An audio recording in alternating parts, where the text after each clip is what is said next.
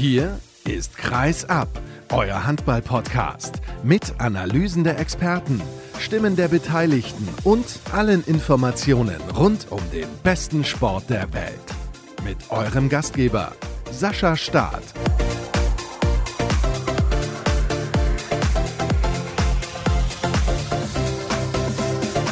Es ist Zeit für die nächste Ausgabe von Kreisab und bevor wir durchstarten und ich euch begrüße, begrüße ich zunächst mal meinen ersten Gesprächspartner Björn Parz. Hallo Björn. Hallo Sascha, heute mal persönlich. Ja, wurde auch mal wieder Zeit. Wir sind gerade im Medienzentrum im MWM Dome in Budapest. Eben ist das Champions League Final vor der Frauen zu Ende gegangen, aber zunächst mal an euch eine kurze Übersicht, was euch in dieser Sendung erwartet. Ich habe hinterher leider mit zwei Verliererinnen gesprochen aus deutscher Sicht, mit Alicia Stolle und mit Emily Berg, die sich aber trotzdem ja, zufrieden und glücklich präsentiert haben, so kann man es, glaube ich, ausdrücken. Und jetzt sprechen wir natürlich auch dann gleich über das Endspiel zwischen den Vipers aus Christiansand und dem FTC und auch ein bisschen über dieses spektakuläre Halbfinale zwischen dem FTC und Esbjerg gestern. Und im zweiten Teil der Sendung begrüße ich den Kollegen Erik Eggers von Handball Insight. Wir sprechen über eine spannende Entscheidung der EHF, die sich dazu entschlossen hat, Dragan Naczewski, den Chef der Schiedsrichterkommission, zunächst mal zu suspendieren. Das ist, glaube ich, ein Thema, was viele von euch brennend interessiert. Und im Interview der Woche begrüße ich einen komplett unbekannten Namen, Georg Tanscheid. Jetzt werdet ihr euch fragen, wer ist das denn? Er ist noch der Kassenwart des MTSV Schwabing aus München. Und das ist deswegen interessant weil München so ein bisschen Handball-Diaspora ist, aber eigentlich doch nicht. Wie es da genau aussieht, das erklärt er eben im letzten Teil der heutigen Ausgabe. Also jetzt geht's los mit Episode 351. Björn, wo sollen wir anfangen? Gestern bei diesem unfassbaren Spiel zwischen FTC und Esbjerg? Ja, das war wirklich also ein Spiel, das ich denke, nicht nur für Emily Bölk und Alicia Stolle in die Geschichte und ihre Karrieregeschichte eingeht, sondern dass auch die Fans begeistert hat. Das war das Weltrekordspiel, 20.022 Besucher. Da war auch der Block vom FTC richtig voll und die haben auch richtig Stimmung gemacht und es war einfach ein verrücktes Spiel. Esbjerg war zur Pause ganz klar vorne, war mit dem Rückraum, den sie da hatten, mit Mörk, natürlich auch mit Reistadt, absolut überlegen, überragend. Ja, und dann kippte das Spiel plötzlich und nicht wenig damit zu tun, dass nachher der FTC ins Finale kam, hatten die beiden deutschen Spielerinnen, Alicia Stolle und Emily Bölk. Sie waren beide in der Schlussphase an den ganz entscheidenden Toren beteiligt und Emily, da reden wir jetzt gleich sicherlich auch noch drüber, macht den Siegtreffer, wo sie selber völlig überrascht war, dass dieser Humpelball dann irgendwie überhaupt noch ins Tor ging. Ja, es war eine interessante Situation. Es waren dann irgendwann noch fünf Sekunden ungefähr auf der Uhr. 30 Sekunden vor Ende gab es eine Auszeit durch Gabor Elek, den Trainer von FTC. Aber lass uns noch mal kurz ein bisschen darauf eingehen, wie es überhaupt dazu kommen konnte, weil das Erstaunliche ist ja, diese Mannschaft aus Esbjerg, da sprechen viele vor der Saison immer drüber als einer der absoluten Titelkandidaten. Die haben wirklich tolle Spielerinnen, sehr ausgeglichen besetzt. Und dann auf einmal war gefühlt irgendwie die Luft raus. Also die Luft raus im Sinne von, sie wussten im Positionsangriff gar nicht mehr, was sie machen sollten.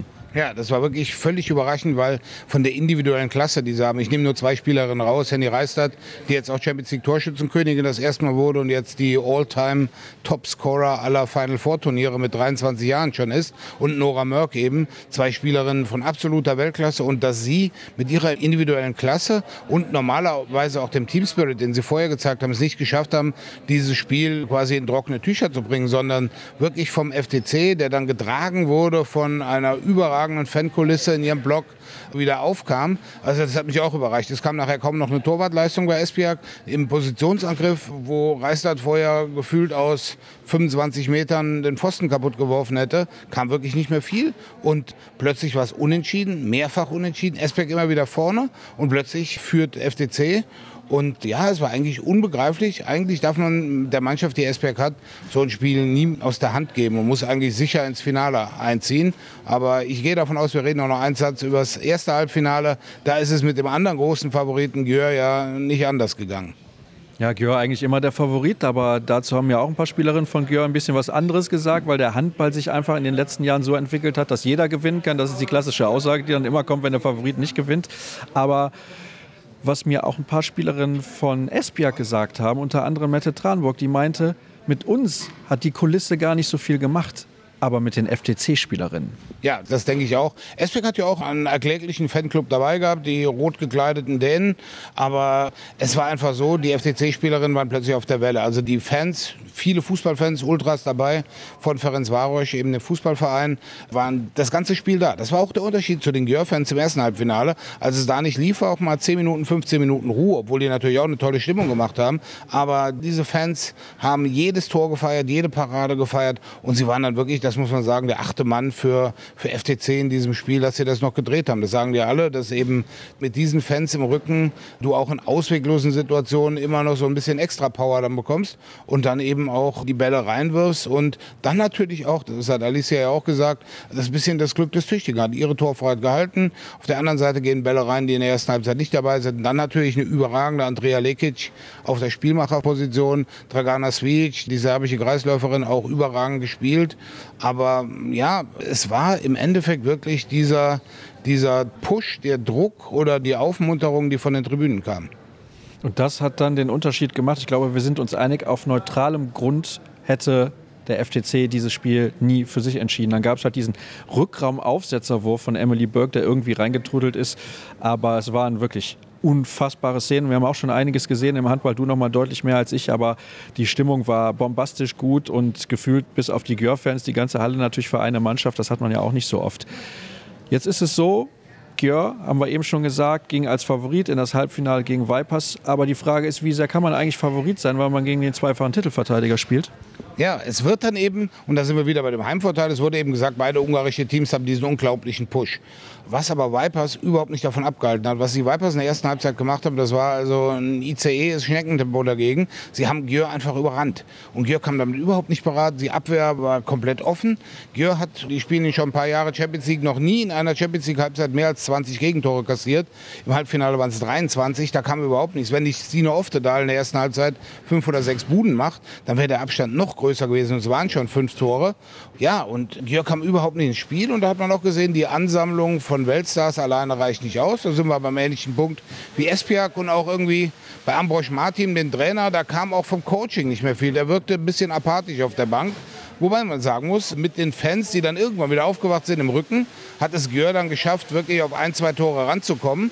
Aber dann waren die Vipers eben clever genug, dank einer überragenden Anavia Kireva in der Schlussphase, die am Anfang einiges verballert hat, aber dann eben dieses Spiel 37 zu 35 zu gewinnen. Torflut, die sie eben schon in der Halbzeit angedeutet hat und absolut verdient gewonnen. Also Gür hätte das Spiel noch drehen können, wenn man ehrlich ist, aber der Sieg der Vipers war absolut verdient. Das glaube ich auch. Übrigens ist es anscheinend Usus, egal wo ich nach einem Final Four aufnehme, in Budapest oder Köln, es wird immer was hinterhergeschoben und die Aufnahme ist dann vielleicht nicht ganz so perfekt, wie ich das gerne hätte, aber das ist ein anderes Thema.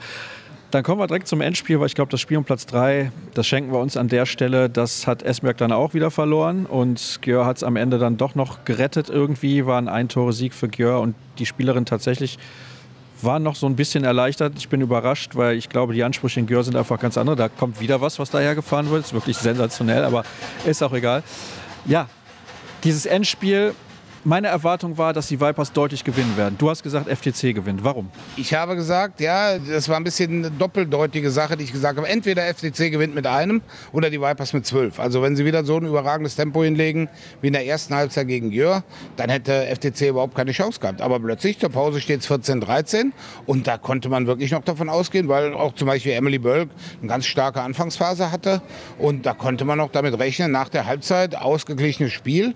Und man muss ja wirklich sagen, auch nochmal mit diesen Fans im Rücken, je länger FTC dieses Spiel offen hält, desto wackeliger wird vielleicht Vipers. Aber die Vipers haben alles andere als gewackelt. Die haben das sowas von eiskalt runtergespielt in der, in der zweiten Halbzeit, sind dann auf sieben, acht Tore weggezogen.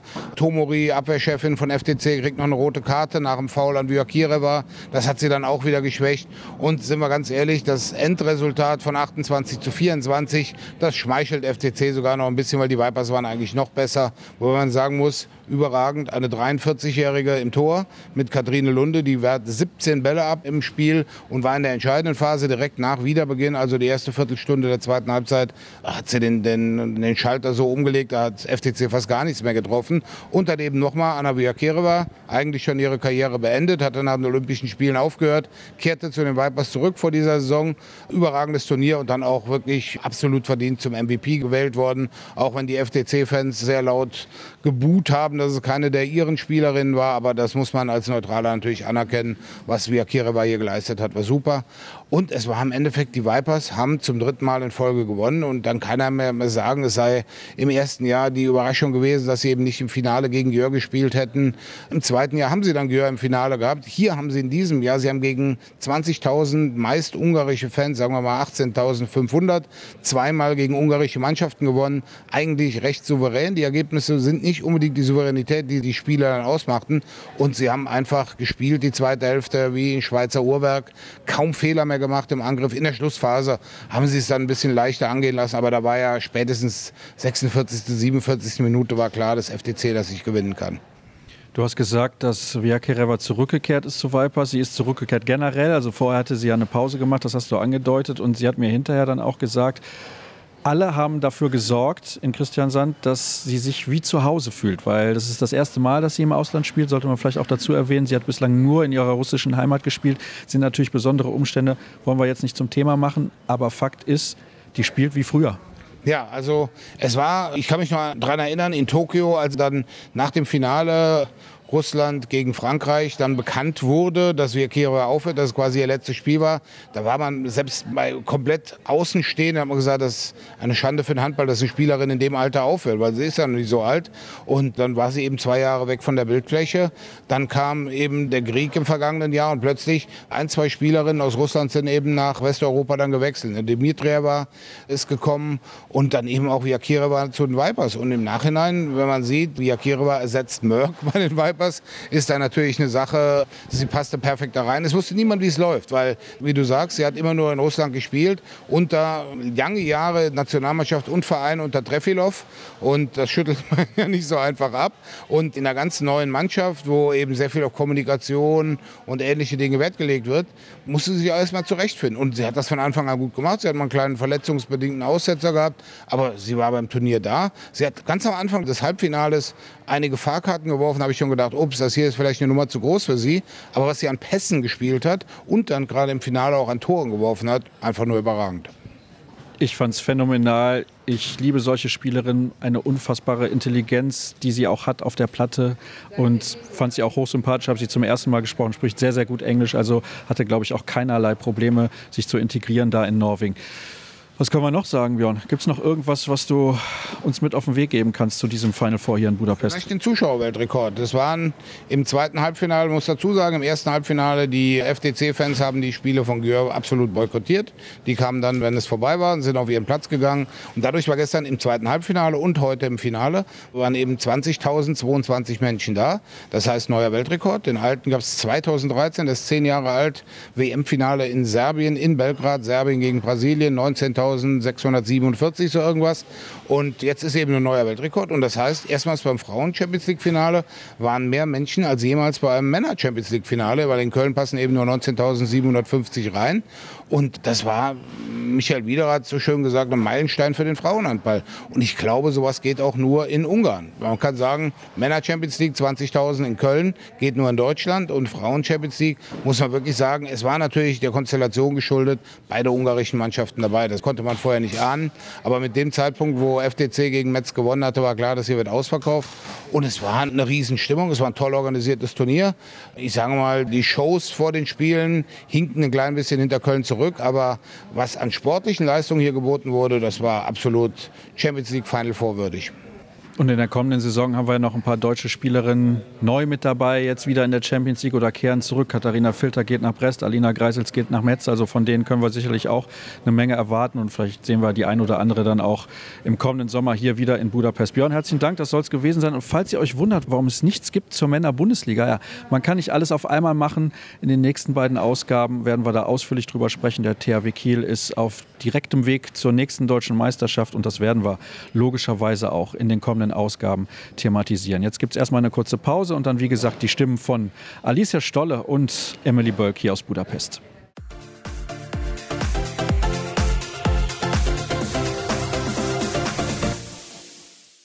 Alicia Stolle, du strahlst, obwohl ihr gerade das Finale verloren habt. Du hast gerade schon mit ein paar anderen Kollegen gesprochen und trotzdem immer wieder betont, du bist stolz, dass ihr dieses Finale überhaupt erreicht habt. Ich möchte trotzdem gratulieren, auch wenn ihr dieses Spiel halt verloren habt. Wie geht's dir jetzt? Ja, natürlich sind die ersten Momente enttäuschend, gerade weil wir jetzt heute nicht unsere beste Leistung gezeigt haben. Da hat einfach vorne und hinten ein bisschen was gefehlt, um Vipers schlagen zu können. Aber ich denke, jetzt mit der Silbermedaille um den Hals und ich denke noch ein paar Minuten, Stunden später können wir wirklich richtig stolz auf uns sein, dass wir das geschafft haben. Und niemand hätte erwartet, dass wir hier heute stehen. Und ich denke, wir können richtig stolz auf uns sein. Ja, wenn wir mal ein paar Monate zurückschauen, habt ihr mit 20 Toren in Bietigheim verloren. Ich glaube, wenn dir damals jemand gesagt hätte, ihr steht heute im Finale, hättest du gesagt, hast du einen Schuss weg? ja, also die Saison war keine leichte für uns. Wir hatten viele Höhen und Tiefen. Das Spiel gegen Bietigheim, das haben wir auf unsere Erinnerung gestrichen. Aber ja, es war nicht einfach immer dieses Jahr und ich denke, deswegen können wir noch umso glücklicher und stolzer sein, dass wir es hierher geschafft haben und jetzt eine Silbermedaille um den Hals hängen haben. Wie hast du das Wochenende insgesamt wahrgenommen? Gestern gab es diesen phänomenalen Sieg in der letzten Sekunde. Eure Fans sind völlig ausgerastet. Ich meine, das muss für dich eine fantastische finale Erinnerung sein an deine drei Jahre in Budapest. Ja, auf jeden Fall. Also ich glaube, ich hatte noch nie so ein Gefühl vorm Spiel und so eine Aufregung vor so einem Event. Das sind einfach ja, Spiele und Events, wo man, wofür man dann nachher weiß, dafür trainiere ich jeden Tag so hart und verzichte auf so vieles auch. Das sind Momente, davon träumt man als kleines Kind und bin umso glücklicher, dass ich mir diesen Traum mir noch erfüllen konnte und jetzt mit so einem schönen Ereignis abschließen konnte und diese Erinnerung mitnehmen kann nach Deutschland. Zumal man ja auch sagen muss, du bist ja hingekommen, dann kam die Pandemie und das lief für dich persönlich vielleicht auch nicht so, wie du dir das vorgestellt hast. Auf jeden Fall. Es waren keine drei leichten Jahre, es waren viele Höhen und viele Tiefen dabei umso stolzer bin ich auch auf mich, dass ich das hier geschafft habe und jetzt hier stehen kann und mit einem Lächeln nach Hause gehe und mich auf das neue Abenteuer in Dortmund sehr freue. Sehe ich das richtig, dass du in den letzten fünf, sechs, sieben, acht Wochen wie befreit aufgespielt hast? Ja, ich glaube, der Kopf spielt eine große Rolle, gerade bei mir. Und ja, vielleicht war es eine Befreiung, dass als es dann veröffentlicht wurde, dass es zurück nach Hause geht. Und ich hoffe, dass ich in Dortmund da anknüpfen kann und wir noch große Erfolge mit dem BVB feiern können. Dankeschön.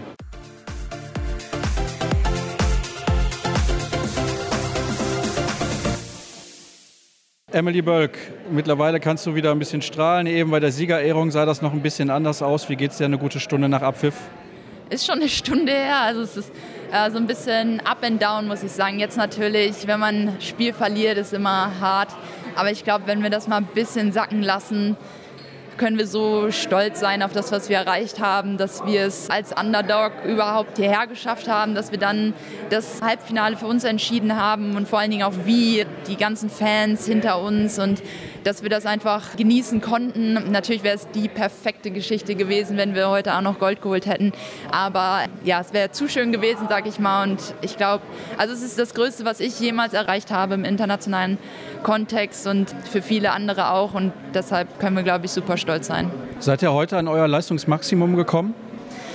Also ich hatte ein bisschen das Gefühl, dass dieses Finale und dieses Feeling, okay, vielleicht können wir es doch irgendwie schaffen. Ich meine, in 60 Minuten kann viel passieren, dass das zu viel war für einige. Und gegen eine Mannschaft wie Vipers brauchst du einfach alle zu 100 Prozent und zu jeder Sekunde und vielleicht sogar ein bisschen mehr.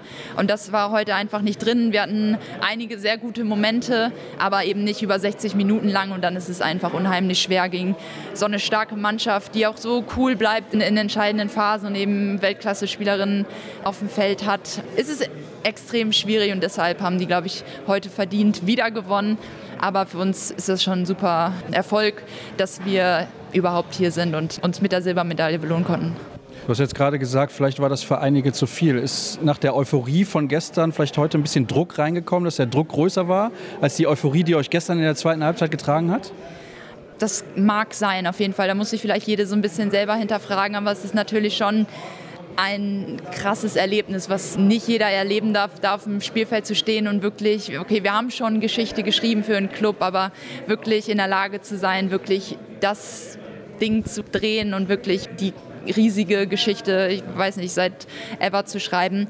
Ja, kann vielleicht schon ein bisschen belastend sein und wenn dann vielleicht ein, zwei Aktionen wenn man da zu viel nachdenkt und die dann ein bisschen ins Negative kommen und dann Vipers eben so cool bleibt, ja, weiß ich nicht, ist schwierig zu sagen, aber das spielt wahrscheinlich schon mit, dass wir gestern wirklich gar nichts, gar nichts zu verlieren hatten und heute schon ein bisschen nachgedacht haben, dass man es vielleicht erreichen könnte. Was glaubst du, wie sehr wird dich diese Erfahrung als Spielerin natürlich, aber auch als Mensch weiterbringen. Das Ganze drumherum hier ist ja schon was Beeindruckendes. Du hast das jetzt zum ersten Mal mitgemacht. Was glaubst du, kann das dir geben, vielleicht auch der deutschen Nationalmannschaft? Alicia Stoll hat diese Erfahrung jetzt auch gemacht. Ich glaube, dass das nochmal einen richtigen Push geben kann. Wie siehst du das? Das glaube ich auf jeden Fall. Also diese Erfahrung vor solcher Kulisse zu spielen, zu den besten Teams der Welt zu gehören, sich gegen die Besten der Besten zu messen und eben auch so ein Finale zu spielen. Ich meine, das ist das, wofür wir tagtäglich in der Trainingshalle stehen und das macht auf jeden Fall Lust auf mehr. Also wenn man einmal beim Final Four dabei war, da kann ich jetzt sagen, da möchte man wieder hin und ich glaube, dieses Erlebnis, das bleibt für immer, diese Erfahrung, die wir sammeln konnten, auch wenn das Finale jetzt nicht als Sieg für uns geendet hat, aber ja, das ist unglaublich und eben diese Erfahrung auf jeden Fall, die kann uns keiner mehr nehmen und die werden wir mitnehmen und daran wachsen und vielleicht, vielleicht irgendwann das nochmal erleben dürfen und dann vielleicht sogar noch einen Schritt weiter gehen. Aber jetzt erstmal ja, ein Riesenerlebnis, ein Traum, der in Erfüllung gegangen sind und eben Erfahrungen und Erlebnisse, die bleiben. Bist du froh, dass es jetzt in den Urlaub geht? Ja, verrückt.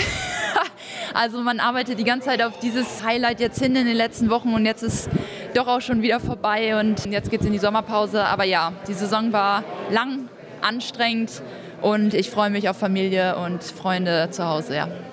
Dankeschön.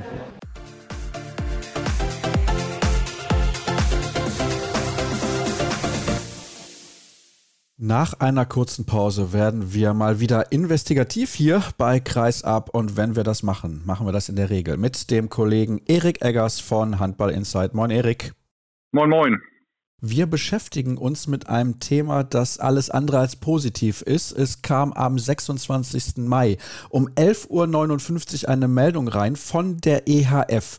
Und der Name, der dort fiel, ist der von Dragan Naczewski. Mit ihm beschäftigen wir uns und vor einigen Monaten habe ich während der WM-Sondersendung im Januar mit Andreas Kranich von Sportradar gesprochen. Damals ging es um Matchfixing, also mit anderen Worten um Spielmanipulation. Der dänische Fernsehsender TV2 hatte während der Weltmeisterschaft davon berichtet, dass unterschiedliche Schiedsrichterpaare die Spiele beeinflusst hatten in der Vergangenheit. Das war damals ein großes Thema und die EHF hat sich anscheinend im Nachgang damit nochmal intensiver beschäftigt. Zunächst mal, Erik, der Name Natschewski ist ja im Schiedsrichterwesen kein Unbekannter. Vielleicht kannst du das mal ein bisschen erläutern, damit all die diejenigen, die nicht besonders im Bilde sind, da ein bisschen besser durchblicken können? Ja, der Funktionär, um den es jetzt geht, hat eine ziemlich erfolgreiche Karriere als Schiedsrichter hinter sich, hat wirklich jahrelang mit seinem Cousin auf Spitzenniveau gepfiffen, unter anderem berühmt aus deutscher Sicht natürlich das Europameisterschaftsfinale 2002 in Stockholm zwischen Schweden und Deutschland, das damals überraschend ins Finale vorgestoßen war und wo die beiden dann ein, ein Tor aus einer schnellen Mitte am Ende der regulären Spielzeit von Florian Kehrmann zur Überraschung aller abgepfiffen haben, sodass Deutschland eben nicht Europameister wurde, sondern nur Vize-Europameister. Und was dazu geführt hat, dass, wenn ich das richtig noch im Ohr habe, die deutschen Nationalspieler diesen beiden Mazedoniern einen Spitznamen gegeben haben, den hatten die halt dann damals nicht Natschewski, Natschewski, sondern Verbrecher, Verbrecher. Und na, auf jeden Fall, die hatten damals schon einen legendär schlechten Ruf, kann man sagen. Und, und nun ist es so, dass Naczewski seit vielen Jahren als Nachfolger in der EHF von Pause zum Beispiel, dem deutschen ehemaligen Schiedsrichterfunktionär, gearbeitet hat als gewählter Schiedsrichtervertreter in den entsprechenden Kommissionen über viele Jahre auch zuständig war für die Besetzung der Schiedsrichter in allen EHF-Wettbewerben für die Clubs, aber auch für die Nationalmannschaften. Das hat sich ja ein bisschen geändert, denn seit einiger Zeit war er schon nicht mehr für die Besetzung der Clubspiele verantwortlich. Das hat sich die EAF sozusagen unter den Nagel gerissen. Aus welchen Gründen ist das irgendwie bekannt? Hat das deiner Meinung nach damit ein bisschen was zu tun oder war das davon völlig unabhängig? Nein, das hatte genau damit zu tun. Also seit 2019 ist es so, dass das Office in Wien, wo die Europäische Handballföderation ja seit 1993 sitzt, die Besetzung der Schiedsrichter für die Clubwettbewerbe vornimmt und das quasi Natschewski weggenommen hat. Schon vor vier Jahren. Und das hatte eben damit zu tun, dass in den Clubs, in den Spitzenclubs kein Vertrauen in die Arbeit von Natschewski mehr vorhanden war. Das heißt, seit 2019 ist er ausschließlich zuständig noch für die Besetzung der Schiedsrichter oder gewesen für die Schiedsrichterbesetzung im Nationalmannschaftsbetrieb. Also er wäre theoretisch eben auch zuständig gewesen für die Nominierung und die Besetzung der Schiedsrichter für die Heim-Euro in Deutschland, die ja im Januar stattfindet. Und das ist jetzt auch so ein Thema. Das könnte sich dann nochmal ändern. Ich meine, aktuell ist er ja auch suspendiert. Von daher hat sich das für den Moment erledigt. Aber vielleicht kannst du auch nochmal ein bisschen darauf eingehen, auf diese Meldung vom 26. Mai, die uns da erreicht hat. Und da scheint ja dann doch der dänische Sender TV2 gute Arbeit geleistet zu haben in den vergangenen Jahren. Aber was diese Meldung konkret angeht, da müssen wir ja auch mal drauf eingehen. Denn es ist so gewesen, in der Seha League sollte ein ein chinesischer Verein etabliert werden. Und das hatte dann die Konsequenzen für Natschewski, die ihn halt jetzt dann so getroffen haben, beziehungsweise die dafür gesorgt haben, dass er jetzt nicht mehr in diesem Amt ist. Ja, wenn ich das richtig gelesen habe, was die ERF wiedergegeben hat und was auch TV2 als Sender ja selbst berichtet hat, war es so, dass TV2 2020 einen Schauspieler organisiert hat oder bezahlt hat, der sich mit Natschewski getroffen hat. Und dieses Gespräch zwischen Natschewski und diesem Schauspieler im Auftrag von TV2, dieses Gespräch ist aufgenommen worden, also gefilmt worden und auch tonlich festgehalten worden. Und in diesem Gespräch wurde eben mehrfach Natschewski das Angebot gemacht, eben Matchfixing zu betreiben. Jetzt auch im Zusammenhang mit dieser chinesischen Mannschaft, die in der Liga spielen sollte. Und was genau da nun passiert ist, das wissen wir noch nicht, weil die Dokumentation, die TV2 dazu machen will, wohl im Sommer erst ausgestrahlt wird. Das wissen wir nicht, aber gravierend daran ist vor allem, dass Maczewski ganz offensichtlich der ERF nicht von diesen Anwerbungsversuchen berichtet hat. Und das wird ihm wohl nun auch vorgeworfen. Dass es eben nicht zurückgespiegelt wurde an die ERF, was aber laut Regularien der Fall sein muss. Also wenn Schiedsrichter solche Anwerbungsversuche erfahren, sind sie dazu verpflichtet, das entsprechend zu melden. Und das ist auch der Grund, warum jetzt aus meiner Sicht, warum Natschewski suspendiert worden ist. Dafür muss sehr viel passieren, weil Natschewski ein gewählter Vertreter ist. Das heißt, er ist nicht einfach ernannt worden von der ERF-Administration, sondern er ist gewählt vom ERF-Kongress als Schiedsrichtervertreter. Und so jemand abzuberufen bzw. freizustellen, ist nicht so einfach. Ja, das ist genauso wie im deutschen Vereinsrecht nicht einfach gewählte Vertreter loszuwerden durch Vorwürfe, sondern da muss schon wirklich was Gravierendes passiert sein. Und das ist eben der Fall gewesen dadurch, dass es eben jetzt dieses Material gibt und dass dieses Material hat sich auch mal die ERF jetzt angeguckt. Das ist natürlich auch einigermaßen spektakulär, dass es erst drei Jahre nach der Aufnahme passiert, ja, was mich schon ein bisschen wundert, dass es so lange dauert, dass so viele Jahre dazwischen liegen. Aber das wurde eben in der Schätzgeburt zum Vorwurf gemacht, also dass er jetzt nicht weiterarbeiten kann.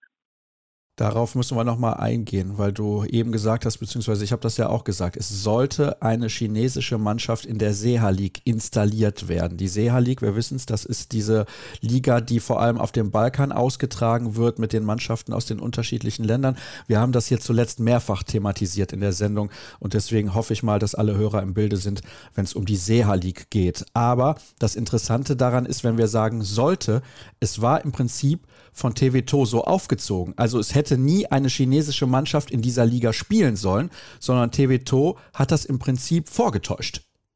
Also es gab in der Tat Diskussionen darüber, ob die Clubgruppe bzw. europäische Clubs eben auch chinesische Mannschaften fördern, indem zum Beispiel diese Mannschaften in Europa spielen. Das wurde schon diskutiert damals vor der Corona-Pandemie. Dazu ist es nie gekommen. Insofern war das nicht völlig aus der Luft gegriffen.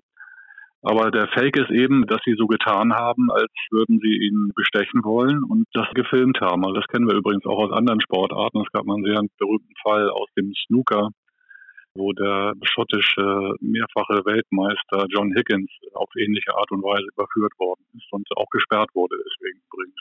Also ist ja egal, ob diese Mannschaft dann spielen sollte oder nicht. Auf jeden Fall war das dann der Vorwand, unter dem sie Fernsehleute von TV2 Natschewski an den Tisch bekommen ganz offensichtlich. Naschewski selbst, wissen wir jetzt, also zumindest können wir es uns denken, ist kein unbeschriebenes Blatt. Es gibt da eine Historie und ich erinnere mich auch noch sehr gut an dieses Europameisterschaftsfinale 2002 in Stockholm, was du eben angesprochen hast. Und eben dieser Treffer, der eigentlich komplett reguläre Treffer von Florian Kehrmann ins leere Tor und auch an die Diskussion, die es danach noch gegeben hat. Also da müssen wir uns nichts vormachen, Erik. Also wenn du weißt, was Naschewski für eine Geschichte hat und dann nochmal dieses Spiel guckst, dann, puh, ja, dann verwundert es einen nicht, sagen wir es mal so. Ja, aber es ist halt im Schiedsrichterbereich immer eine Frage des Beweises. Ja, also das ist ja immer das Problem, dass man nie tatsächlich den Weg des Geldes, wenn Geld denn fließt, nachweisen kann. Und es gibt ja zahlreiche andere Fälle. Jetzt nehmen wir mal in diese Zeit irgendwie des großen Schiedsrichterskandals oder der Affäre um den THW Kiel, der ja 2009 unter Beschuss geraten ist wegen ähnlicher Vorwürfe. Damals sind ja auch Schiedsrichterpaare hochgenommen worden, unter anderem das ukrainische Paar Ludovic Vakula. Das war aber so unvorsichtig gewesen und hatte andere Schiedsrichter selbst über SMS aufgefordert, Spiele zu manipulieren. Dann ist natürlich der Nachweis recht leicht gewesen. Ja. Oder der andere Fall war das deutsche Schiedsrichterpaar Lemmer Ulrich, das auf einmal hoch 50.000 US-Dollar in der Sporttasche hatte und damit auf dem Moskauer Flughafen erwischt wurde und die danach auch nicht weiter pfeifen durften. Also da war die Nachweislage doch relativ klar. Und das ist eben bei Naczewski nie der Fall gewesen. Ich kann nur sagen, wenn man sich mit Verantwortlichen aus der Clubszene und auch von Verbänden unterhält, sind die Vorbehalte gegenüber diesem Dragan Naczewski erheblich. Und das Misstrauen ist einfach riesig. Insofern wundert mich das tatsächlich nicht, dass er jetzt zum Thema einer solchen Debatte wird sondern ich finde es eigentlich beängstigend, irgendwie, dass es so lange gedauert hat. Ja, eigentlich ist es ja jetzt der Initiative der dänischen TV-Kollegen zu verdanken, dass das mal jetzt hinreichend diskutiert wird alles. Allerdings, und es wurde auch Zeit, was ich mich frage, ist ja, wie kann es sein, wenn man die Vergangenheit von Naschewski kennt, dass er in solch eine Position gewählt wird? Ja, darüber kann man viele Mutmaßungen anstellen. Aber klar ist, dass es, wenn so diese Posten besetzt werden innerhalb der Europäischen Handballföderation, dass es da immer um verschiedene Interessen geht. Und Natschewski ist jetzt nicht Schiedsrichter, Funktionär, Verantwortlicher geworden, weil er ein super Besetzer wäre, sondern weil er entsprechend Rückhalt hat in den Ländern auf dem Balkan beispielsweise. Ja, also er hatte eine entsprechende Lobby bei Handballfunktionären, die in hoher Position sind, auch in der EHF. Und auch darum geht es jetzt, dann diese Interessen auch innerhalb der ERF dann immer auszugleichen oder ja oder zu, zu moderieren. Ja, das ist ein komplizierter Prozess auch auf europäischer Ebene, vermute ich. Und man wird dann halt sehen, wer jetzt als nächster Funktionär in diese Funktion dann gehievt wird. Aber der nächste Wahlkongress findet, wenn ich das richtig weiß, 2025 statt. Das ist noch ein bisschen hin und in der Zwischenzeit können wir nichts anderes machen, als uns zu gedulden, was die EHF entscheiden wird. Aber du hast es ja eben mehrfach gesagt, es ist schon ein großer Einschnitt, dass die EHF sich jetzt dazu entschieden hat, Naschewski zu suspendieren. Und ja, du hast jetzt eben auch erzählt, Naschewski. Naschewski war damals das Schiedsrichterduo und einen aktuellen Schiedsrichter mit diesem Namen gibt es auch noch. Das ist George Naschewski, der zusammen mit seinem Kollegen Nikolov eigentlich als eines der besten Schiedsrichter-Duos aktuell überhaupt gilt. Also wenn Sie sich dann mal darauf konzentrieren, ordentlich zu pfeifen, dann machen Sie das aus meiner Sicht herausragend gut. Aber Sie waren genauso Thema wie zwei kroatische Schiedsrichter, nämlich Mateja Gubica und Boris Milosevic im Rahmen der Veröffentlichung bzw. des Artikels, den TVTO Mitte Januar unter die Leute gebracht hat. Wie ordnest du das denn ein? Ja, da wissen wir nicht, was da genau in den Akten steht. Also, dass diese Vorwürfe da bekannt geworden sind während der letzten Weltmeisterschaft, fand ich auch interessant vor dem Hintergrund, dass die Vorwürfe ja schon fünf oder sechs Jahre alt waren. Es ging ja um Spiele, um Partien, die schon länger zurücklagen. Aber die beiden Paare sind auch jetzt wieder Thema, wenn ich da meinen Quellen vertrauen kann. Es ist so, dass die ja bis heute eigentlich sehr, sehr wichtige Spiele gepfiffen haben. Ich glaube, sie haben ja auch, die beiden Nordmazedonier haben ja, glaube ich, auch das WM-Finale gepfiffen, wenn ich das richtig in Erinnerung bleibe. Also auf jeden Fall gehörten sie zu den Spitzenpaaren auch bei der letzten Weltmeisterschaft. Nun ist es aber so, dass die großen Finals auf Clubebene anstehen oder angestanden haben und dass diese beiden Paare, nämlich die beiden Nordmazedonier und auch die beiden Kroaten, nirgendwo mehr auftauchen. Und ich interpretiere das so, dass die ERF auch gleichzeitig mit dem Schiedsrichterfunktionär Naczewski diese beiden Paare entsorgt hat quasi und nicht mehr einsetzen wird. Ja, dass deren Karriere jetzt auch nun Geschichte ist. Das wäre auf jeden Fall ein großer Einschnitt. Kommt der aus deiner Sicht noch rechtzeitig genug? Ich formuliere es mal so. Ja, also wenn du mich fragst, hätte spätestens mit der Weltmeisterschaft 2015 für diese beiden Paare Schluss sein müssen. Also ich erinnere mich an das Achtelfinale Österreich gegen Katar. Das haben damals die beiden Kroaten gepfiffen und das war eigentlich so das skandalöseste Spiel, was ich je gesehen habe auf diesem Niveau. Also da spätestens hätte man die beiden Kroaten aus dem Verkehr ziehen müssen, aus meiner Sicht. Und die hatten auch schon das Eröffnungsspiel gepfiffen übrigens, Brasilien gegen Katar. Das war ähnlich kompliziert, um es mal vorsichtig zu formulieren. Und auch das WM-Viertelfinale Deutschland gegen Katar vor der WM 2015 dass die Nordmazedonier gepfiffen haben, das fand ich auch sehr schwierig. Das hätte man die auch nicht durchgehen lassen dürfen. Also insofern, jetzt haben wir es acht Jahre später, insofern ist dann natürlich zu spät reagiert worden aus meiner Sicht. Glaubst du, im Übrigen habe ich dieses Spiel damals in der Halle gesehen, wir haben uns danach unterhalten, also dieses Achtelfinale Katar gegen Österreich und sagen wir mal so, es gab einiges zu bemängeln an der Leistung der Schiedsrichter. Ich weiß nicht, ob es bei YouTube beispielsweise noch Aufnahmen gibt von diesem Spiel, aber vielleicht findet der ein oder andere was und kann sich das dann nochmal anschauen. Aber glaubst du, das wird etwas verändern, diese Entscheidung jetzt? Das ist ja die wichtigste Frage überhaupt, glaube ich. Also ich glaube schon, dass sich da was verändern kann und auch verändern wird. Es hat sich auch schon verändert aus meiner Sicht, eben auch durch die Besetzung der Schiedsrichter in den letzten vier Jahren auf europäischer Ebene. Die Verhältnisse vor 20 Jahren oder vor 25 Jahren waren schwieriger als heute. Ja, und die WM 2015 war, war eine Besonderheit aus meiner Sicht, irgendwie, weil die Kataris eben sehr viel Druck gemacht haben auf die Schiedsrichterszene mit verschiedenen Initiativen, um auch da vorsichtig mich auszudrücken. Aber ansonsten würde ich sagen, dass sich in dem Bereich doch schon in den letzten Jahren auch vieles gebessert hat. Ja, also die offensichtlichen Benachteiligungen im europäischen Spitzenhandball haben abgenommen aus meiner Sicht. Also da muss man jetzt nicht ganz pessimistisch in die Zukunft gucken und ich glaube, dass alleine dadurch, dass eben so viele Spiele jetzt auch öffentlich zugänglich sind, dass man ja alles sehen kann, im Gegensatz zu vor 20 oder 25 Jahren, ja wohl teilweise gar keine Kamera mit in der Halle stand, dass man da eben auch bessere Möglichkeiten hat, solche Sachen nachzuvollziehen. Und außerdem, du hast ja gerade dein Gespräch mit dem Sportradar-Kollegen angeführt, außerdem gibt es ja auch irgendwie diese Kontrollmöglichkeiten heute, sodass entsprechende Wettgeschäfte ja auch schnell unter Verdacht stehen. Ja, also insofern wird es schwieriger, solche Manipulationen durchzuführen aus meiner Sicht, aber natürlich sind sie auch nicht ausgeschlossen. Also es gibt immer Mittel und Wege im Handball, weil es eben so viele ja, strittige Schiedsrichterentscheidungen gibt aufgrund des Regelwerks, dass man schon, also es gibt immer Möglichkeiten, auch Spiele zu manipulieren. Das ist ein bisschen das Problem insgesamt, weil die Sportart sehr komplex ist und man viele unterschiedliche Entscheidungen treffen muss. Wenn ich mir jetzt eine Sportart ansehe, wie beispielsweise Volleyball, da ist es relativ simpel. Da gibt es Ball im Aus oder nicht, Ball wurde berührt oder nicht von einem Spieler, Spieler war im Netz oder nicht. Also da gibt es nicht so viele Interpretationsmöglichkeiten wie eben im Handball. Ja, da ist halt die Frage, ob man nicht mal tatsächlich eine Kommission zusammenruft. Das müsste natürlich dann der Weltverband machen, letztlich, der ja für die Regeln zuständig ist und solche Sachen mal wirklich in Ruhe diskutiert, ob man das Regelwerk da nicht vereinfachen kann.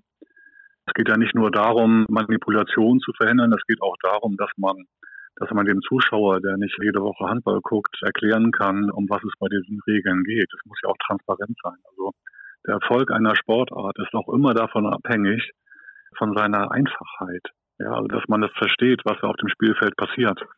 Und das ist im Handball oft nicht der Fall, wenn man ehrlich ist. Ja, also so Insider wie du und ich und Leute, die deinen Podcast hören, die können das bewerten, können das interpretieren und können das diskutieren, aber aber viele Zuschauer, die jetzt bei der Heimeuropameisterschaft in Deutschland dann zugucken und vielleicht nur einmal im Jahr Handball gucken, die können das dann schon nicht mehr. Und ich finde, das muss eine Sportart garantieren, dass man eben die Regeln sofort versteht. Ja, das ist auch immer das Erfolgsprinzip des Fußballs gewesen. Bis auf die Abseitsregel und aktuell die Entscheidung des Videoassistenten, aber das ist ein anderes Thema. Ja, dann würde ich sagen, Erik, hätten wir diese Sache ausdiskutiert, beziehungsweise ich formuliere es mal anders, wir könnten noch stundenlang darüber sprechen, aber ich habe noch eine Frage zum Abschluss an dich. Es wird ja bald auch ein neues Heft, beziehungsweise eine neue Ausgabe von Handball Insight erscheinen. Wann ist das der Fall und auf was können wir uns freuen? Ja, wir erscheinen wie immer kurz vor dem Champions League Final Four in Köln, ein paar Tage vorher, so dass man da auch mal sich hinreichend informieren kann über das, was da sportlich geschehen wird und was auch in den Clubs los ist, die da um den wichtigsten Clubtitel der Welt kämpfen. Das ist natürlich ein Schwerpunkt bei uns im Heft. Einen anderen Schwerpunkt haben wir natürlich für die Nationalmannschaft, also DRB-Auswahl, wo es ja sehr viel Unruhe gab jetzt wegen der Querschüsse aus der Liga, also besonders von Leipzigs Geschäftsführer Carsten Günther ja nicht weniger als die Ablösung von Alfred Gislason gefordert hat, Nachrichten, die er so durch die Welt geschickt hat. Das analysieren wir. Und dann gibt es einen größeren Block, in dem wir den Frauenhandball in der Bundesliga diskutieren und mal schauen, unter welchen Arbeitsbedingungen überhaupt die, die Handballerinnen da Handball auf hohem Niveau spielen. Also da geht es um Finanzierungsmöglichkeiten. Was verdienen die eigentlich? Was wird von denen erwartet? Und Merle Carstensen und Toni Reinemann vom VfL Oldenburg haben uns erzählt, wie bei ihnen der Alltag aussieht, den sie bestreiten, neben dem Handball natürlich. Das sind so verschiedene Blöcke. Das ist natürlich jede Menge. Zuletzt war hier Annika Lott zu Gast im Interview der Woche, die nebenbei in Anführungsstrichen noch Jura studiert. Und Merle Carstensen und Toni Reinemann sind ja auch zwei absolute Leistungsträgerinnen beim VfL Oldenburg. Und deswegen wird das wahrscheinlich sehr interessant sein, diesen Artikel und auch alle anderen in der kommenden Ausgabe von Handball Insight zu lesen. Erik, herzlichen Dank für deine offenen und klaren Worte. Wie immer, letzte Pause heute und dann gibt es gleich das Interview der Woche.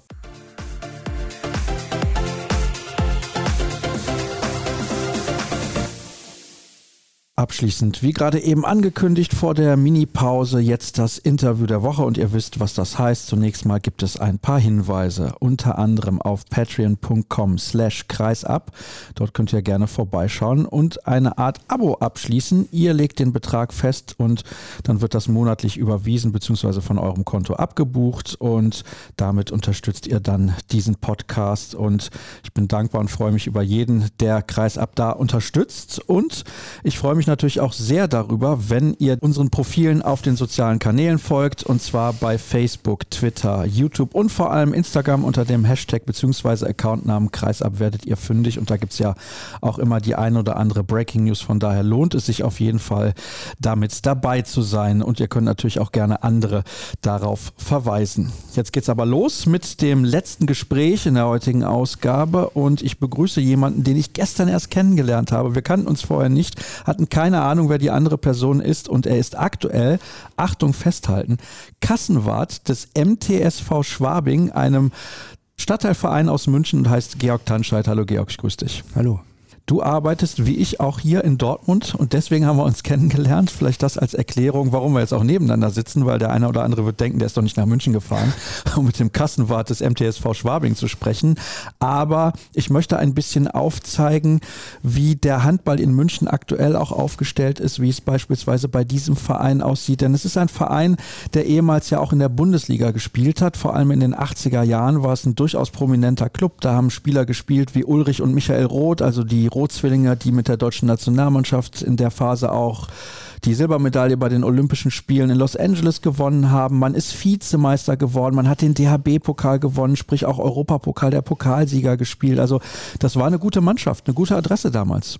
Ja, war eine Top-Adresse über die ganze Republik hinweg, auch ins Ausland und die Stahlkraft. Das ist interessant, die ist immer noch da. Ganz viele junge Leute, die nach München kommen, studieren, für die sind wir sofort erste Wahl, wenn sie irgendwo anders schon mal Handball gespielt haben. Das ist sehr, sehr interessant. Hätte ich tatsächlich so nicht gedacht, denn es ist ja nicht so, dass die erste Männermannschaft beispielsweise in der dritten oder vierten Liga spielen würde. Nein, das ist generell in München nicht so. Die erste Mannschaft ist jetzt gerade aktuell aufgestiegen in die Bezirksoberliga. Das ist die zwar die höchste Klasse in Oberbayern, aber das sind, glaube ich, auch nur noch drei drunter und noch fünf oder sechs drüber bis zur zweiten Bundesliga. Es ist generell, also für das Münchner Stadtgebiet, Milbertshofen, anderer Traditionsverein aus der Ecke, direkt benachbart. Milbertshofen und Schwabing liegen praktisch nebeneinander. Krebs in den gleichen Gegenden rum. Erstklassiger Handball kriegen wir seit 30 Jahren nur bei Gastspielen von Kiel oder Flensburg in der Olympiade zu sehen. Genau, da wurde auch mal der Supercup ausgetragen, ist zwar ein paar Jahre her, aber trotzdem und natürlich jetzt nächstes Jahr dann Spiele bei der Europameisterschaft. Wir haben es auch gesehen bei der Weltmeisterschaft 2019. Bist du damals in der Halle gewesen? Ich war beim Supercup beim letzten dabei und ich war mit 300 Aktiven bei uns aus dem Verein in der Olympiahalle 2019. Wir haben damals den Doppelspieltag angeschaut.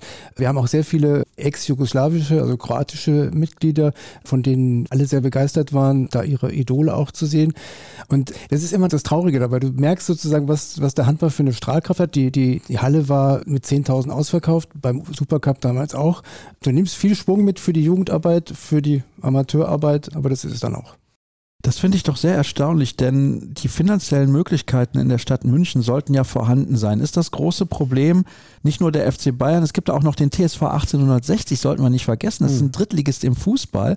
Und wenn man denkt, da geht man mit 500.000 Euro durch die Saison, das ist ja alles andere als so. Also da wird auch schon mit Millionen hantiert. Und dann gibt es noch RB München, also Red Bull München in dem Fall, DEL Champion mhm. und seit Jahren fast kaum zu schlagen in der Liga.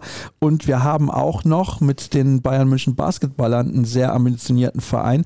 Ist das das Problem oder was hast du als Problem so ausgemacht?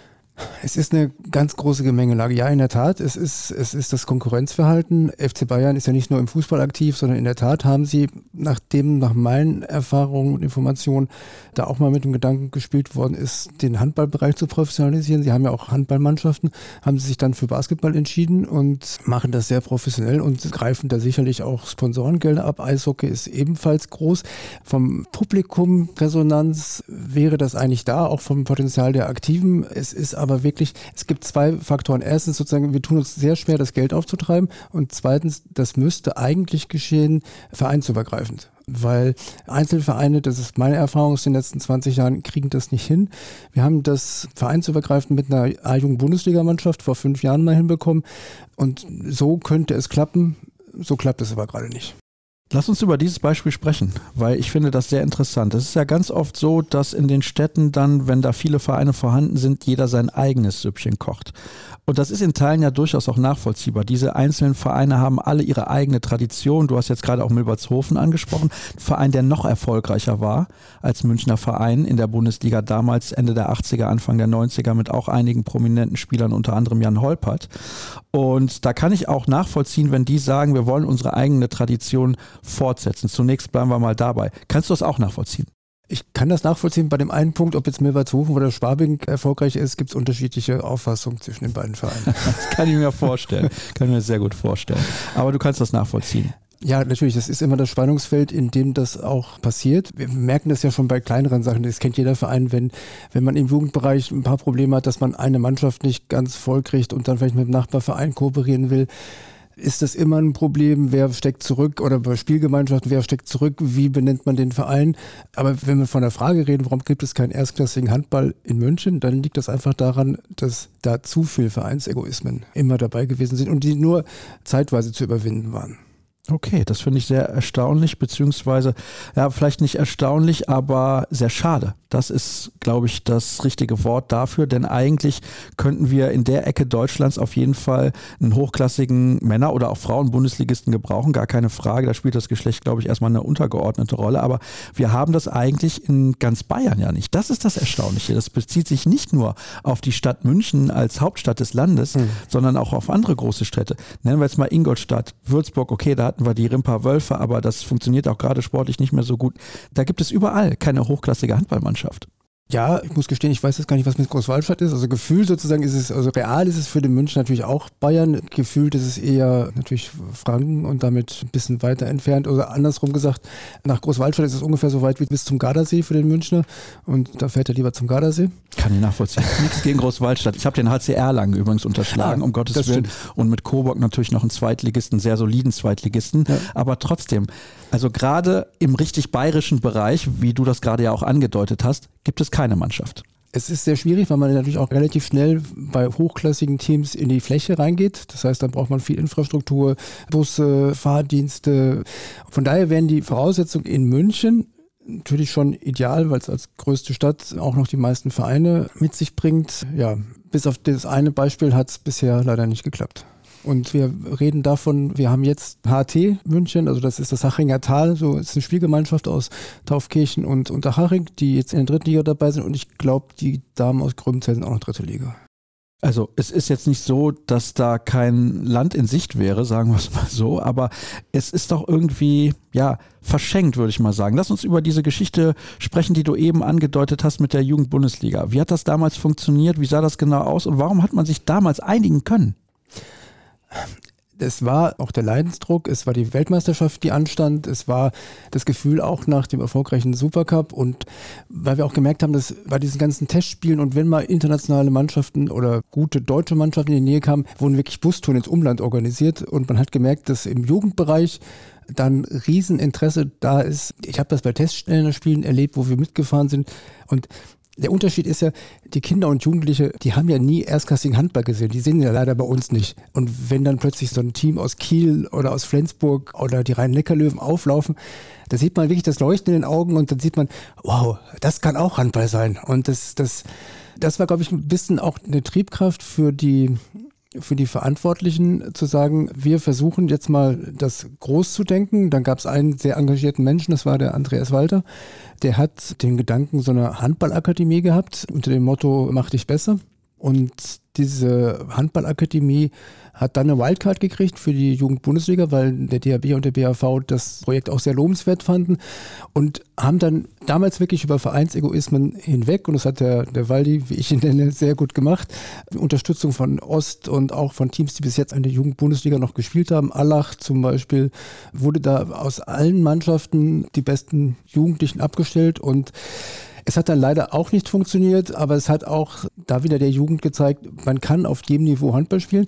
Ein ganz großes Problem ist die Infrastruktur in München, die einfach von den Sporthallen nicht erstligatauglich aufgestellt ist. Es gibt eine Halle, mit der man mit Harz spielen kann. Die zweite Halle, auf die dann die Bundesligamannschaft ausgewichen ist, war in Grünwald, ein sehr vermögender Vorort von München. Ja, und das ist halt sehr schwierig.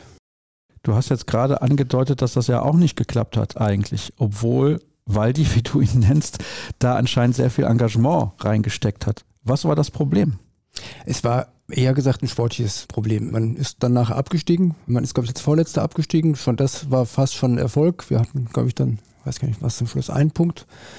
Das hat sportlich noch nicht funktioniert. Aber danach ist es aber dann wieder, sage ich mal, implodiert. Das heißt, die Talente sind zum Teil zurück in die alten Vereine gegangen und haben dann mit ihren alten Vereinen dann auch teilweise Jugend-Bundesliga spielen können. zum Teil sind sie in Farmteams auch gegangen, der Bundesligisten. Allerdings ist keiner von denen so weit gekommen, dass er in der Bundesliga hätte landen können. Wollen wir da nochmal ein bisschen in die Tiefe gehen, was die eventuellen Möglichkeiten angeht für die Zukunft? Also nicht nur, was jetzt in der Vergangenheit der Fall gewesen ist, sondern du hast ja gerade auch angedeutet, die Hallensituation mhm. ist ein großes Problem. Das ist ja kein München-exklusives Problem, sondern das ist ein Problem in ganz Deutschland. Also, dass man nur in einer Halle harzen kann, das ist ja eigentlich kaum zu glauben. Ja, das ist einfach, das ist, ich weiß nicht genau sozusagen, weil ich auch jetzt 25 Jahre in München war, und auch da nur, nur in dieser Stadt aktiven Verein betreut hat, wie das in anderen Städten aussieht. Ich kann dir nicht sagen, wie es hier in Dortmund aussieht oder in Köln oder in Essen. In München ist es auf jeden Fall, ist es definitiv ein Problem. Das ganz konkrete Beispiel. Harzen ist halt so, dass es so ist. In allen Schulsportalen ist es untersagt und es gibt eigentlich keine Vereine, die eigenen Sporthallen haben. Das heißt, da fallen einfach schon viele professionelle, professionelle Trainingsbedingungen weg. Und deswegen gibt es auch keine Möglichkeiten, auf diesem hohen Niveau zu trainieren. Und was noch dazu kommt, ist die Größe der Halle. Gutes Beispiel ist, es entsteht jetzt gerade, ist glaube ich gerade richtfest gewesen, die große SAP-Arena in München, direkt am Ring, die aber auch für Eishockey und für Basketball ist. Und ja, damit fehlen also auch perspektivisch die Möglichkeiten, da groß zu denken. Das ist interessant, weil ja eigentlich Handball sollte auch den Münchnern bekannt sein oder den Geldgebern da eigentlich die beliebteste Mannschaftssportart nach Fußball in Deutschland ist. Wir haben da die meisten Mitglieder mehr als im Eishockey und im Basketball. Aber gut, es gibt natürlich zwei sehr erfolgreiche Mannschaften in diesen Sportarten in München, die sich eben in den letzten Jahren oder Jahrzehnten entsprechend etabliert haben. Was ich interessant finde, ist, dass du eben gesagt hast, da war die Idee einer Akademie. Mhm. Ich meine, man könnte als Stadt München natürlich jetzt auch hingehen und sagen, wir wollen diesen Sport fördern oder der Bayerische Handballverband kann da eventuell noch mit Dominik Klein ja auch an der Spitze eine Initiative gründen und sagen, hier bei uns eine Akademie wäre sinnvoll, weil es genügend Jugendliche gibt, die talentiert sind, in München auf einem hohen Niveau im Jugendbereich zu arbeiten. Das wäre jetzt meine These, dass mhm. es die gibt. Gibt es die aus deiner Sicht? Ja, wer da in der Tat aktiv ist, ist Dominik Klein. Der ist nicht nur beim BAV, also beim Bayerischen Handballverband eingestiegen fürs Marketing, sondern hat auch diesen Handballcampus gegründet. Und was wir als Verein oder auch als Vereine gemerkt haben, dass Dominik Klein in München schon eine Strahlkraft hat. Die Kids freuen sich, wenn er ein Grußwort spricht, sind total euphorisiert, wenn da jemand mal zu der Saisoneröffnung vorbeischaut. Und da ist er wirklich sehr präsent. In der Richtung Handballcampus, Handballakademie da staatliche Förderung oder städtische Förderung kriegen, mm, sehe ich nicht. Aber gäbe es genug Kinder und Jugendliche? Ja. Ja, also kleines Beispiel, wir sind wirklich kein großer Verein. Wir haben 1000 Mitglieder, davon spielen 300 Handball und wir sind jetzt eigentlich durchgängig in allen Teams besetzt, männlich wie weiblich, von den Minis bis zur A-Jugend. Die C-Jugend spielt Bayernliga und die Jugendklassen funktionieren in München und die Quantität ist da. Jetzt müssten wir nur versuchen, daraus auch die Qualität zu schöpfen. Und das finde ich das Erstaunliche, weil ich habe jetzt den Eindruck in dem Gespräch, was wir hier gerade führen, dass viel Potenzial da ist, aber es aus ganz einfachen Gründen nicht ausgeschöpft werden kann. In der Tat wäre das einfach zu machen. Ich glaube, man bräuchte dafür eine Lichtgestalt, einen Handballverrückten, bekloppten Millionär wie ein MTSV Schwabing hatte mit Urs Zondler oder die Milbertshofener, den sehe ich nicht, den bräuchte es. Aber es bräuchte wirklich jemanden, der dieses ganze Potenzial bündelt und auch mit seiner Person moderiert und die Begeisterung so entfacht, dass da was Neues entstehen kann. Und dass eben dieser Egoismus in den Vereinen ein bisschen weggeschoben wird, dass derjenige, der das auch initiiert, ein bisschen moderiert, kann man das so sagen? Ja, wir haben das Positivbeispiel, ich glaube, das läuft immer in Wellen ab. Wir hatten das Positivbeispiel jetzt Handballakademie, wo die Vereine gesehen haben, es funktioniert, wenn ich meinen Egoismus aufgebe. Und ich habe da auch was von. Ich kriege meine Spieler besser zurück, also mit einer besseren Form. Und ich kann denen auch eine Perspektive bieten, weil wenigen guten Spieler, die dann wirklich auftauchen, sind dann auch ruckzuck in Berlin oder im hohen Norden und ganz weit weg. Und deswegen läuft das immer in Wellen ab. Sozusagen, wir haben als eine positive Beispiel Handballakademie. Jetzt hat es wieder umgeschlagen, dass praktisch zwei, drei Teams versuchen, Drittliga-tauglich im Seniorenbereich oder Bundesliga-tauglich im Jugendbereich zu machen. Das funktioniert nicht. Und das haben sie jetzt auch gesehen, glaube ich. Jetzt müsste hoffentlich das Pendel wieder zurückschlagen, dass man sagt, okay, jetzt haben wir es einmal zusammen probiert, hat einigermaßen zumindest organisatorisch funktioniert, sportlich noch nicht. Jetzt haben wir es auch mal einzeln versucht. Jetzt müsste es wieder eine Phase geben, wo das dann wieder zusammen funktioniert. Aber dafür bräuchte man wirklich diese Kristallisationsfigur. Und die sehe ich nicht im München Handball ich sehe ja gerade, wie du gestikulierst und wie du da auch mit Emotion und Leidenschaft dabei bist. Aber auch wenn du ein bisschen strahlst und lachst gerade, wirkst du nicht so, als wärst du zuversichtlich, was das angeht.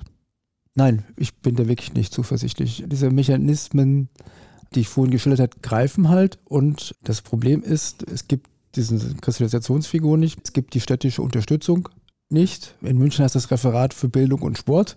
Und ich habe den Eindruck, dass es auch genau in dieser Reihenfolge gedacht wird. Also erst die Bildung, also erst die Schulen und dann der Sport. Das sieht man zum Beispiel an ganz vielen, also an diesen Sachen mit dem Harzgebrauch in den Hallen. Was ja auf uns zukommt, was für die Vereine ein Riesenproblem ist, ist der Ganztag, also die Ganztagesschule sozusagen. Das heißt, die Schulen haben dann bis 18 Uhr auf. Die Kinder, die sonst Handball spielen, sind dann nicht mehr im Verein. Und um 18 Uhr, 19 Uhr brauchen sie mit einer E-Jugend gar nicht anzufangen.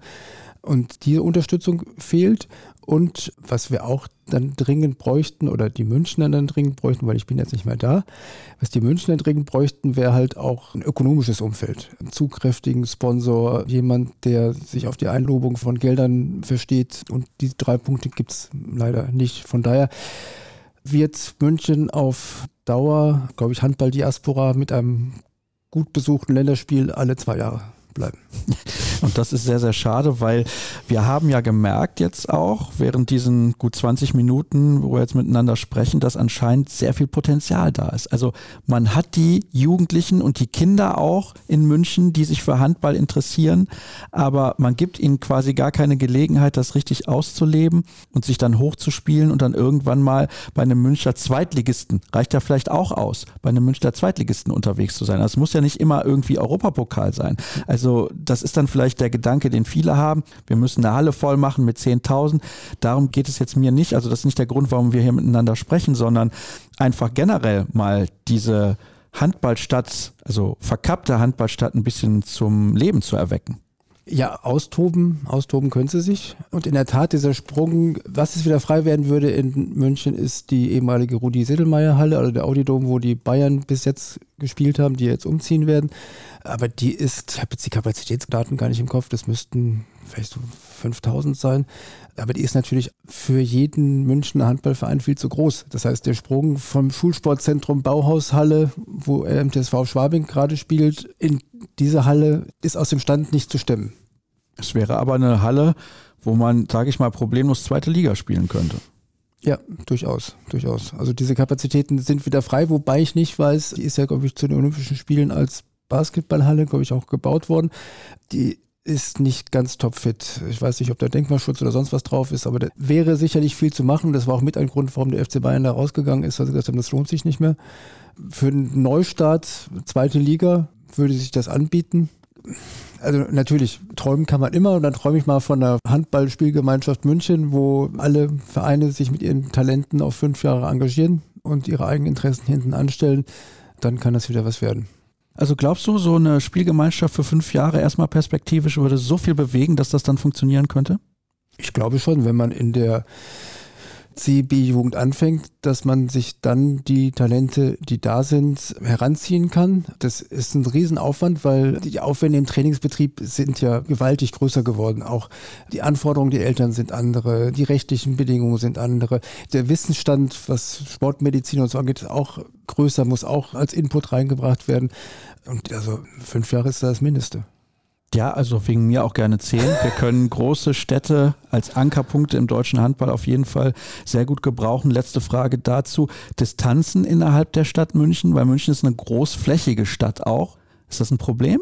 Ja. Oder kann man das eigentlich lösen? Nee. Also nein, es ist eher das Problem, dass wenn man auf Bezirksebene spielt, dass München sozusagen nicht als ganze Fläche bespielt wird, sondern man auch viel dann nach draußen geht. Also man muss dann bis nach Ebersberg fahren und das ist eher das Problem. Also sprich, wenn man sich von der Spielfläche her, wenn man sich eher komplett auf München konzentrieren würde und diesen Sport als Großstadtsport begreifen würde, wäre das easy zu machen. Ich war jetzt 25 Jahre in München, bin fast nur Fahrrad gefahren und es ist jedes Ziel innerhalb von 30 Minuten mit dem Fahrrad erreichbar. Gut, das ist eine Aussage. Ich weiß jetzt nicht, ob die Spieler dann oder die Jugendlichen im Winter bei minus fünf Grad mit dem Fahrrad durch die Gegend fahren würden, aber ich weiß, worauf du hinaus willst. Also das ist ja der entscheidende Punkt. Dann bedanke ich mich recht herzlich bei dir für ein interessantes Gespräch, einfach aus dem Grund, weil wir so, was den Münchner Handball angeht, noch nie in die Tiefe gegangen sind. Und es ist ja eigentlich die einzige Großstadt in Deutschland, wo Handball gefühlt gar nicht präsent ist. Also in Köln haben wir natürlich die Final Force mittlerweile. Wir haben da auch regelmäßig dann die Turniere. Wir haben in Düsseldorf dann auch zuletzt einen Zweitligisten gehabt, auch wenn er aus der Ukraine gekommen ist. Der BHC spielt dort. In Hamburg haben wir Erstligisten, in Berlin, in Mannheim, in Stuttgart und so weiter. Also man sieht eigentlich überall ist der Handball in den Großstädten vertreten, nur eben leider in München nicht. Aber vielleicht ändert sich daran was. Mal gucken, was die nächsten Jahre so bringen. Dann soll es das gewesen sein mit der aktuellen Ausgabe, Episode 351 und alle weiteren Infos bekommt ihr wie immer auf den sozialen Kanälen bei Facebook, Twitter und Instagram. Folgt uns sehr gerne dort unter dem Hashtag bzw. Accountnamen Kreisab. Das war's. Nächste Woche hören wir uns wieder. Tschüss zusammen.